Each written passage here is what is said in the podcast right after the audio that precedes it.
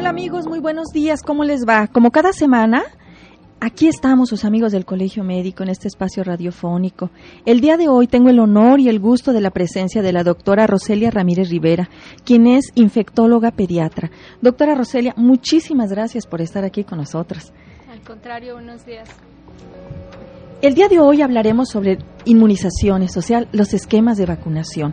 Amigos, no olviden llamar al 215-2236 y 215-2106. Aquí escuchamos todas sus dudas y comentarios. Doctora Roselia, ¿en qué consiste su especialidad y subespecialidad? Bueno, eh, soy pediatra, que pues implica el manejo del niño desde el recién nacido hasta los 18 años de edad y la especialidad de infectología prácticamente está mm, referida a un 5% de las patologías que el médico pediatra se va a enfrentar con un proceso de infecciones que le es un poco más difícil poder manejar y es ahí cuando tenemos la oportunidad nosotros de ayudar a estos niños. Doctora, tengo entendido que usted es la única médico pediatra infectóloga en Querétaro, ¿es verdad? Aquí en la ciudad sí pues todo un honor, doctora, que esté aquí acompañándonos. ¿Y quién mejor que usted que nos diga sobre este tema, sobre las vacunas? Realmente, ¿quiénes se pueden aplicar las vacunas? ¿Desde cuándo? Eh, ¿Qué sector debemos proteger? ¿Desde cuándo el niño debe estar protegido, doctora? Bueno, aquí es muy importante que nosotros tomemos en cuenta las diferentes edades desde que nace hasta que muere. Hay niños que tienen unas características especiales al momento de nacer, como son los prematuros. Esos reciben un esquema especial dadas sus condiciones con que nacen. Después tenemos el grupo de los niños sanos que tienen la cartilla básica nacional. Después tenemos algunos niños que cursan con algunas enfermedades, por ejemplo, niños con cáncer, niños donde está comprometido su sistema inmunológico. Otro grupo muy importante son los adolescentes, las mujeres embarazadas, los adultos jóvenes y los adultos mayores. Para todos y para cada uno de ellos existe un esquema de vacunación que es muy importante que tratemos de que todos lo tengamos. Estamos previniendo una infinidad de enfermedades que son lamentables cuando se llega a la muerte, que sean prevenibles por no haber aplicado una vacuna. Por supuesto, doctora. Platicábamos hace ratito de los cambios que ha habido. Yo, por ejemplo, que soy mamá y que ya hace muchos años les aplicamos a nuestros hijos un esquema que ahora realmente es sorprendente el cambio que ha habido. ¿Qué cambios ya se hicieron a los esquemas, doctora, y por qué se hicieron estos cambios? Bueno, eh, es interesante, yo recuerdo cuando estaba estudiando se aplicaban cuatro o cinco vacunas y actualmente la cartilla nacional básica tiene 14 vacunas que hay que aplicar contra estas enfermedades. Esto es porque los avances que se tienen tanto en conocimiento de cuál es el microbio que está ocasionando una enfermedad como el avance que se tiene para poder realizar una vacuna contra ese microbio. Y pues esto ha dado la oportunidad de que cada vez este conocimiento permita que se cuente con nuevas vacunas, siempre con el objetivo de proteger contra esa enfermedad. De, 14 vacunas. Doctora, ¿qué enfermedades protegen estas vacunas que ahora se están aplicando? Pues si nos vamos para el esquema del niño sano, digamos, que es la cartilla básica nacional. Desde el momento de que nace tenemos protección contra tuberculosis, contra hepatitis B, contra difteria, contra tosferina, contra tétanos, poliomielitis, hemófilos, influenza, que este es más conocido en general que el causante de meningitis contra rotavirus, que nos va a proteger de las diarreas, contra el neumococo, que nos va a proteger también de meningitis, de las otitis medias, de las neumonías, contra la influenza, que esta gripa tan fuerte que puede llevar a la muerte, contra el sarampión, la rubiola, las paperas, contra el que no está en la cartilla básica, pero que las tenemos en México y que son muy importantes contra la hepatitis A, contra la varicela y contra el papiloma humano. Interesantísimo, doctora. ¿Qué diferencia o existe entre las vacunas que aplica el pediatra a nivel del consultorio? Porque es una pregunta muy recurrente.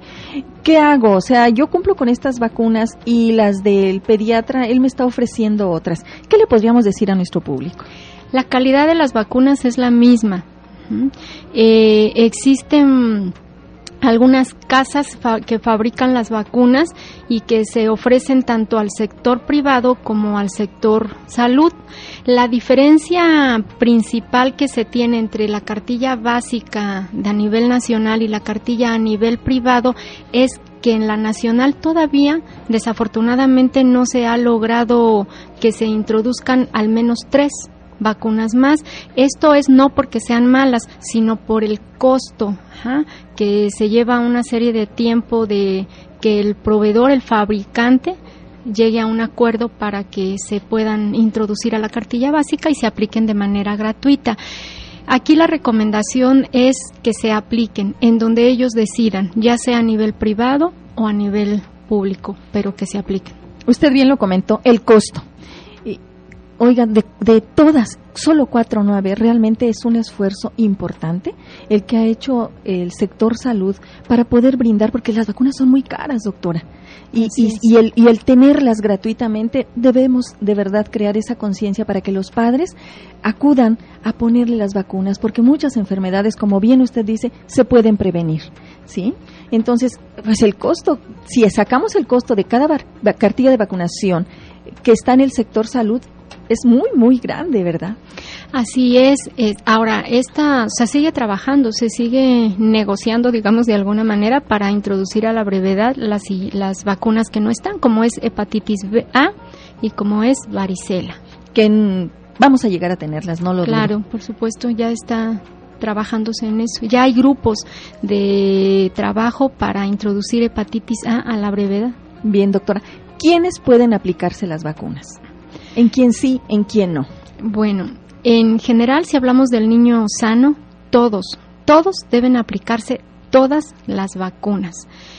la contraindicación real es muy específica para algunas enfermedades con que cursen los niños, pero aquel niño que acude a, a aplicarse una vacuna y que tiene moquitos, tos, esa no es ninguna contraindicación para aplicarse la vacuna. Muchas veces nosotros del sector salud somos los que contribuimos desafortunadamente al retraso de la aplicación de las vacunas o a que un niño no complete su esquema, porque si preguntamos si está tomando un medicamento o si el niño estornudó, ya no lo queremos vacunar y eso es una mentira total. El niño puede ser vacunado. Son muy pocas las enfermedades que en realidad nos van a retrasar que se aplique esa vacuna. Bien, doctora. Eh, eh, usted nos hablaba hace rato de los niños prematuros. ¿Qué esquema y cuándo empezar a aplicarles sus vacunas? Bueno, idealmente eh, esperamos que un niño prematuro, en cuanto salga de su gravedad, porque aquí hablamos de niños que a veces no pueden respirar, tienen aparatos para respirar, eh, tienen alteraciones en su sangre y como estas vacunas son intramusculares, pues es preferible que ellos tengan una condición más estable en cuanto a su sangre para que se puedan vacunar, pero hay algunas vacunas que podemos aplicar desde el momento que nacen, como es hepatitis B, aunque sean prematuros. Otras tenemos que esperar que alcancen un peso eh, ideal, como es la vacuna contra la tuberculosis, pero en el momento que el niño sale de su gravedad, debe de de continuar con el esquema básico de vacunación y alcanzarlo a la brevedad en edad. Bien, y en cuanto a peso, doctora, que, nos comenta, ¿qué peso es el que deben saber las señoras? Eh, lo recomendable es que pesen más de dos kilos, sobre todo para aplicar la vacuna contra la tuberculosis. Bien, doctora. ¿Cuándo no se deben aplicar las vacunas?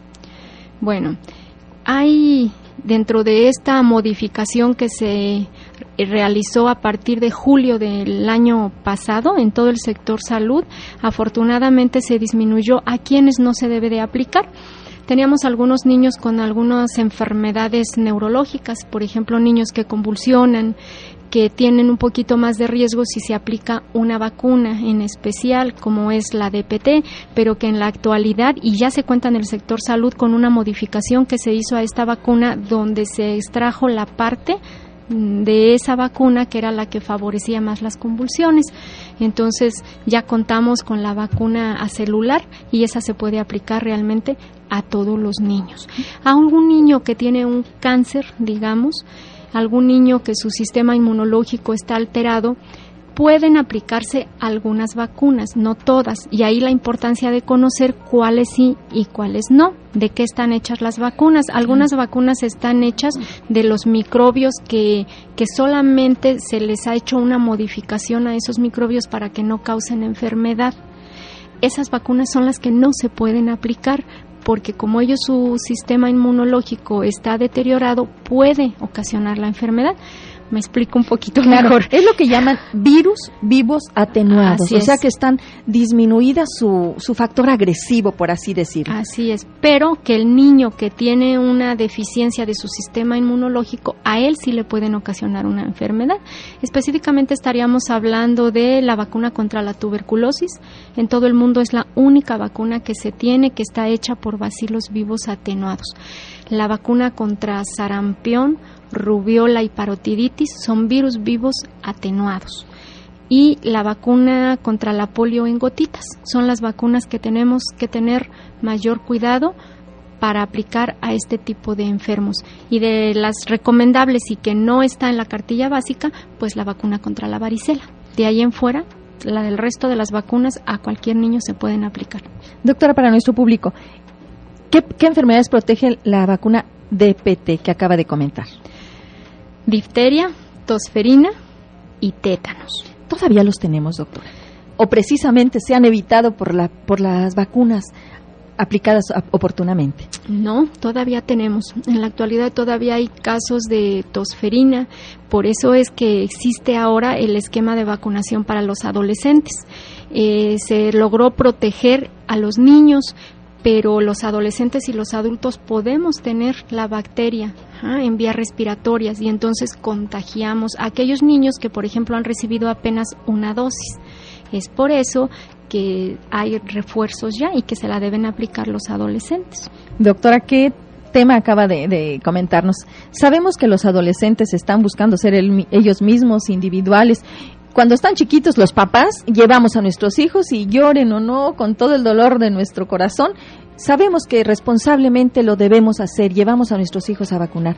Pero ¿qué pasa con estos jóvenes que ya no les gustan las, las vacunas, que difícilmente obedecen en cuanto a esto? Y, y qué bueno que los, los, los adolescentes sean rebeldes, ¿no? Pero también hay que ser inteligentes y decir, bueno, ¿qué es lo que está pasando?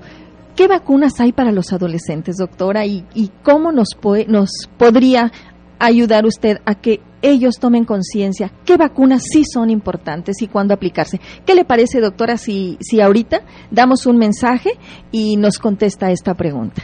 Muy bien. Bien amigos, pues sus amigos del Colegio Médico y la Fundación Ruiz Obregón le estamos este, invitando al tercer foro sobre diabetes. No olviden que la diabetes tiene dos partes en su tratamiento.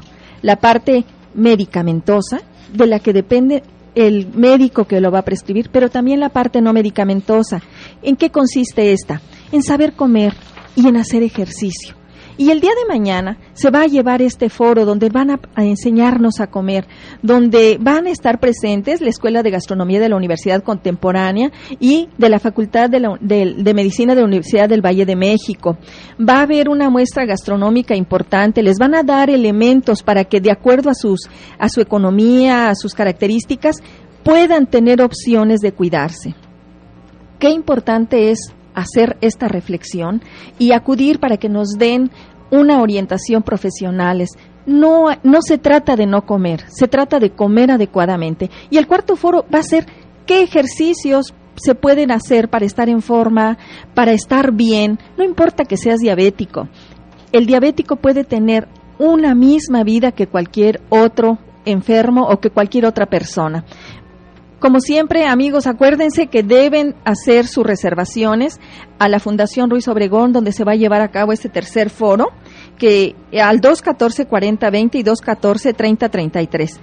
La ubicación es Avenida Corregidora Norte 285 en la Colonia Centro, casi esquina con Avenida Universidad, ahí exactamente en el Supercum. No olviden reservar para que acudan va a estar muy, muy interesante. Bien, doctora Roselia, pues volvemos aquí nosotros. Muy bien. ¿Qué nos puedes decir al respecto, doctora? Bueno, el adolescente es, como bien ya comentó, un grupo importante, difícil. Sí. Y, y son ellos una fuente también de, de, transmitir enfermedades a los niños pequeños. He ahí su importancia de que ellos accedieran a, a la vacuna. A nivel nacional hay unas estrategias como son el aplicar y acudir a las secundarias, a las preparatorias, aprovechar las semanas nacionales de vacunación.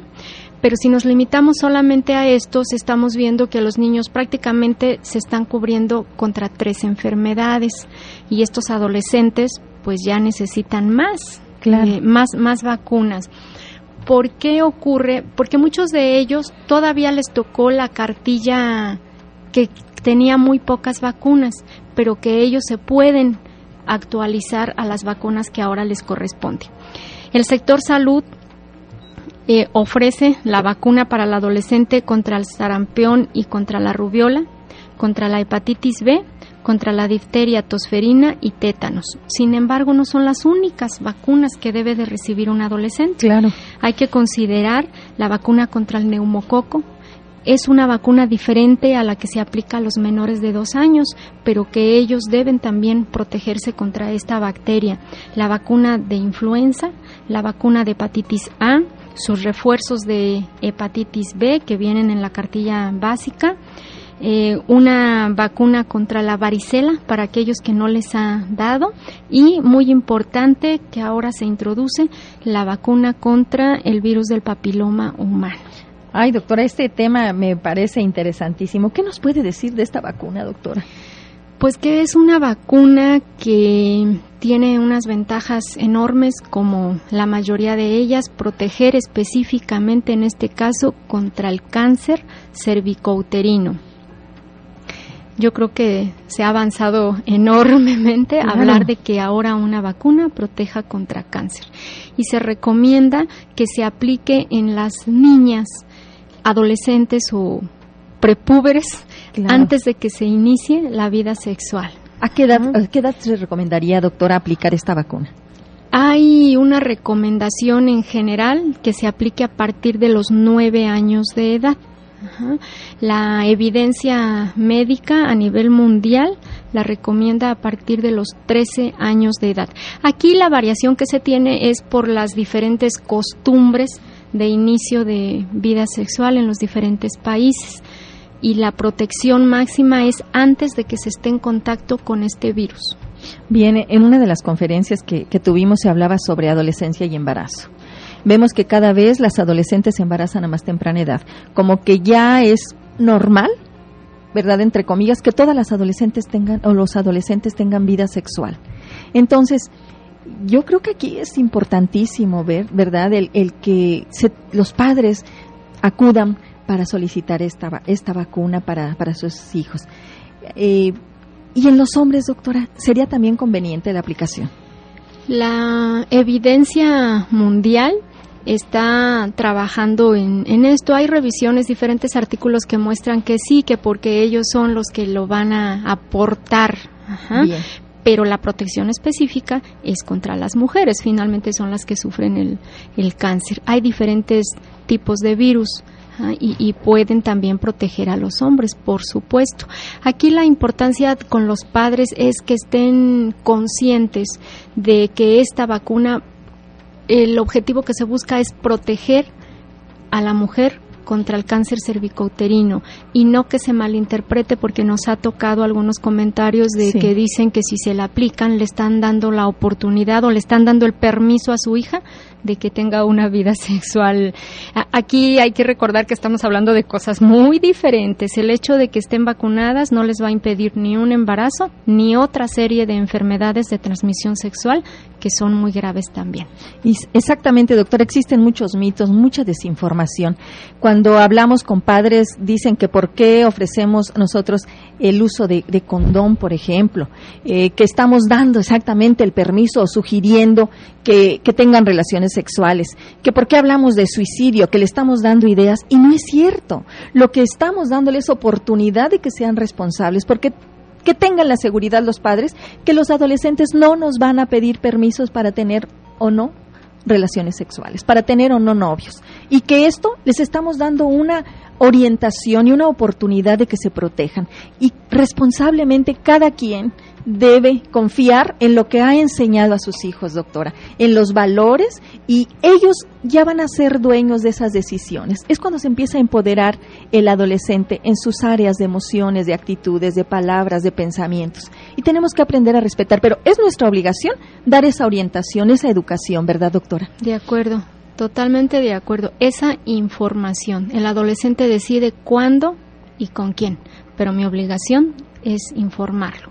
Y regresando un poquito a las vacunas, pues la información que aquí se da al público es la oportunidad que se le dé a esa mujer de evitar el cáncer. Sí, sí, definitivamente que siendo que sigue siendo eh, la primera segunda causa de muerte en nuestro en nuestro país, ¿verdad, doctora? Así es. ¿Qué opinaría usted de que esta vacuna del virus del papiloma humano forme parte del cuadro básico de la Cartilla Nacional de Vacunación, doctor?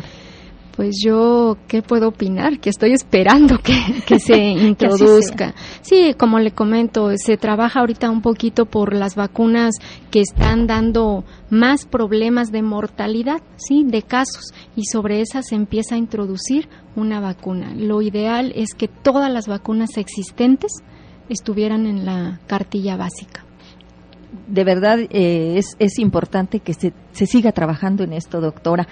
¿Qué, otros, ¿Qué otras vacunas usted recomendaría que, que nuestros adolescentes se aplicaran?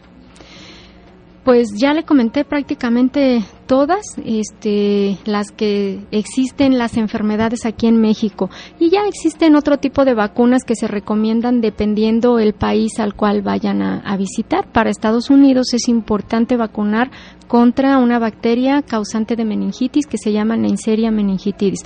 Aquí en México los casos son esporádicos y todavía no es necesaria esa vacuna. Bien, doctora. La mujer embarazada qué vacunas debe tener, debe aplicársele a la mujer embarazada para ya que ya, ya tiene ahí al nuevo ser en, en su vientre. Aquí es muy importante primero recomendar antes de que se embarace contra qué enfermedades se debe de proteger. Excelente. Eh, específicamente, pues estaríamos recomendándole la vacuna contra la rubiola, porque sabemos que si tiene rubiola durante el embarazo, el daño al niño es muy grave. Hay riesgo de malformaciones. Muy graves. Está, eso es de las pocas enfermedades permitidas en México, el aborto por las malformaciones que pueden ser hasta incompatibles con la vida. Entonces es la que está recomendada, ¿no? que sea antes de que tenga el embarazo. Por supuesto que ahí también se deben de aplicar todas aquellas vacunas que no estén hechas de microbios vivos atenuados. De ahí en fuera, la mujer se debe de vacunar contra todas las vacunas existentes a la edad en que está embarazándose. Bien, doctora, nos llaman de la colonia Carretas y nos preguntan en dónde está ubicado su, su consultorio y a qué teléfono pueden pedir consulta. Bien, el teléfono es el 212-1070, está en Zaragoza 88, junto a los bomberos. ¿Me podría repetir el teléfono? 212-1070. Muy bien, doctora. Bien, entonces, y ya en la mujer que se ha embarazado, doctora, ¿qué otras vacunas serían? Pues hay que protegerla contra el tétanos, se debe de aplicar esta vacuna. Si es una mujer que no ha tenido vacuna contra hepatitis B, se le debe ofrecer esta vacuna no le va a causar ningún problema y si estamos protegiendo al niño. El objetivo de vacunar a una mujer embarazada primero y por supuesto es protegerla a ella de las enfermedades, pero no siendo menos importante darle ya la oportunidad al niño de que nazca con defensas que pasa la mamá a través de su placenta por estas vacunas que se aplicaron. Perfecto, doctora. pues yo creo que, eh, que aquí está la reflexión y la invitación, ¿no? Para todos los, para todo el público. ¿Cuál sería un resumen, doctora, algo que usted le transmitiera a nuestros radioescuchas con relación a esto? Importante que confíen en las vacunas. Las vacunas están hechas para proteger, nunca para causar problema o dañar. No tener miedo a aplicárselas, quitarnos las ideas de que pueden enfermar al niño, quitarnos las ideas de que contra eso no lo vacuno porque es una enfermedad muy leve, que es varicela, mejor llevamos a todos los niños a que les dé. No, pueden morir por varicela. Entonces, lo ideal es que no les dé ninguna enfermedad, que todos tengamos las vacunas, que se le apliquen a todos. Desafortunadamente, a veces el costo eh, da un poquito de cuestionamiento si se la aplico o no se la aplico, pero desafortunadamente cuando el niño está grave, valía más haberla aplicado que no haberla aplicado. A mí sí me gustaría que todos nos fuéramos con la idea de que las vacunas deben ser aplicadas a todos. Y, y tenemos vacunas para cada sector, como usted bien lo dijo, doctora.